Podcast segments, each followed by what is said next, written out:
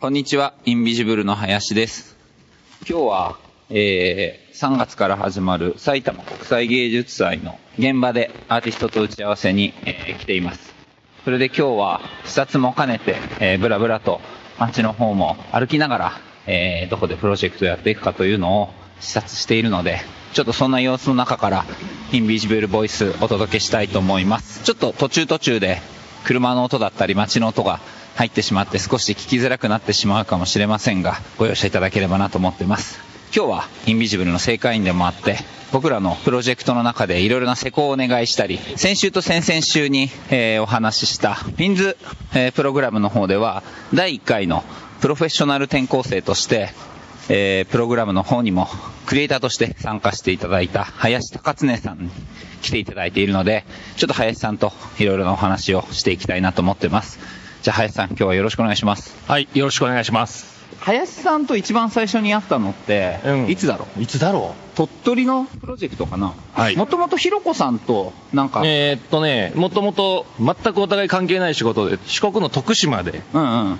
えー僕は仕事で行っていて、うん。で、ひろこさんがなんかそこに呼ばれて、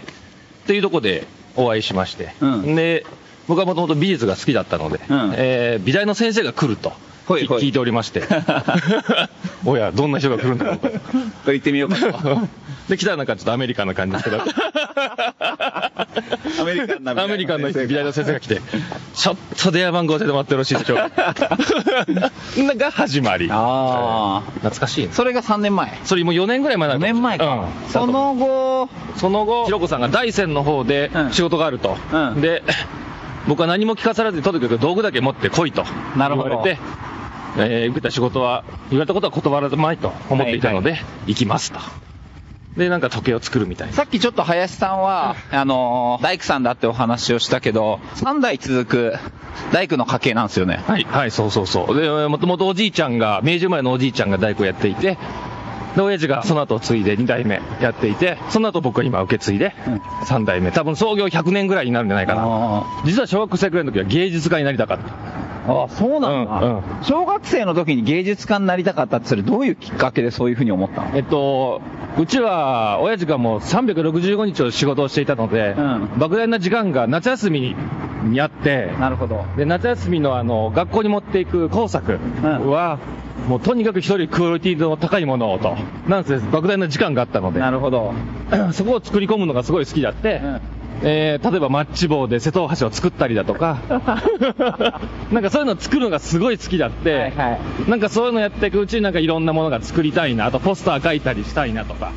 なので割と美術がすごい好きだもともとはね。大工さんになる前は、現場監督の仕事をしたんだよね。そうなんですよ。大工になる前、あの、高校進学、まあ、とにかく田舎なので、こう周りに高校なんてなくて、ん。で、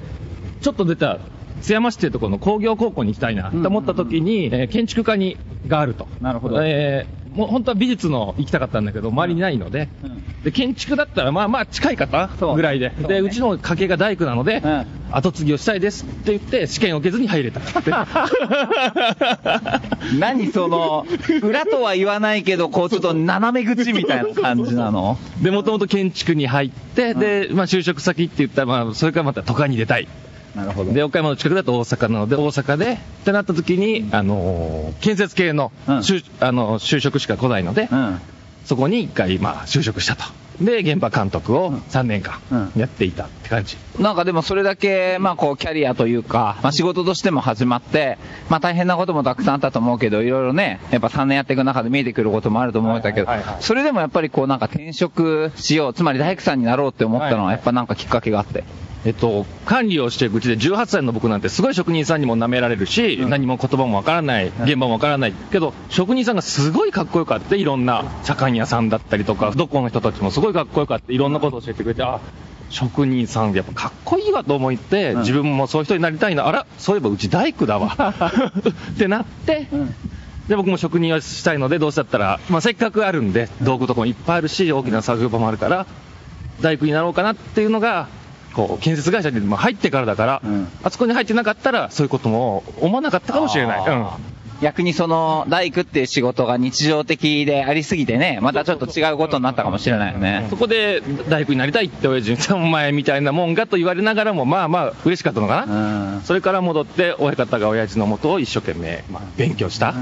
で、今に至るみたいな感じですね。転職っていう形になって、工業高校卒業してってなると、21、2ぐらいから大工さんをやってるってこと？そうです、22から本格的に始めたのは。実際に今は、まあそこからいろいろこうキャリアも含めて積み重ねてきてると思うけど、どんなものを大工さんとして作ってます？えっ、と、もう本当に、うちは古いタイプ、古いというか、昔から大工さんなので、ずっと、ずーっと家を作ってきたんです。うん。うん。最初、親父と2人でもう年間2棟、ちっちゃいもん言ったら3棟ぐらい、うん。年間30棟もっとかな、ずっと家ばっかり作ってきて、うん。でやっていくうちに、まあ、いろんなものを頼まれるわけね。うん。例えば、まな板も作ってとか、ちっちゃいことで犬飼いも作ってとか木のベッドが欲しいわとか、あうん。で家具とかも家具とかも含めて、うん。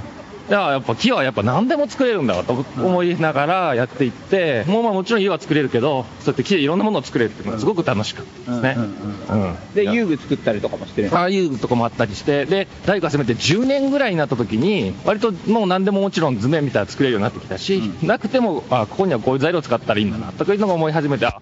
これやっぱ転職じゃないかと。うん。で、なると、いろんなやったことない仕事とかもやりたくなってきて、で、30ちょっと超えてから東京にも来るようになって、うん。まあ、いろんなその遊具とかもやらせてもらったりとか、うん。まあ、もちろん本当に木を使って、いろんなものを作っ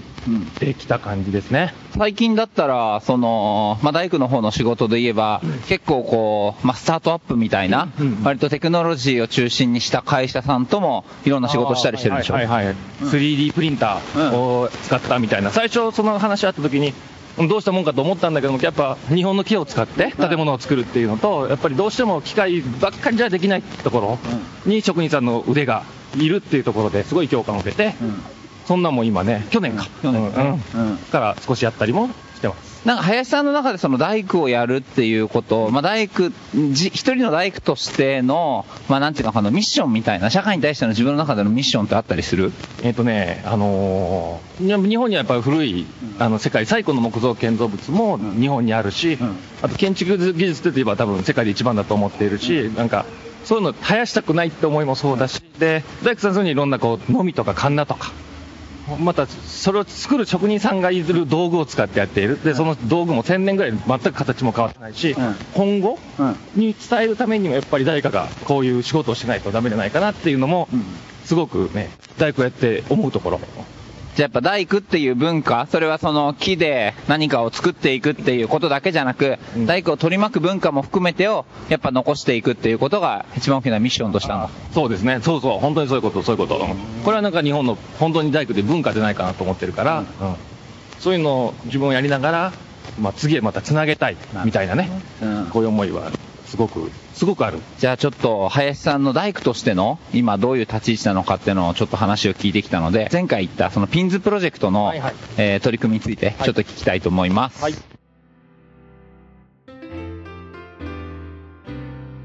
えーインビジブルは、まあ、随時いろいろな形で一緒に活動してくれるメンバーを募集しています。いろいろな今プロジェクトが同時並行で走っているので、まあ、そこに、えースタッフとして関わる人であったり、あと NPO 法人ということで、その参助会員を広く集める中で、えー皆様からいただく金銭的な支援だけでなくて、まあ、応援だったりとか、まあ、そういうことも含めて活動を広げていくことが大切なことだと思っていますので、また関心のある方は、ぜひインビジブルのホームページにアクセスいただいて、コンタクトのところからご連絡いただければなというふうに思っています。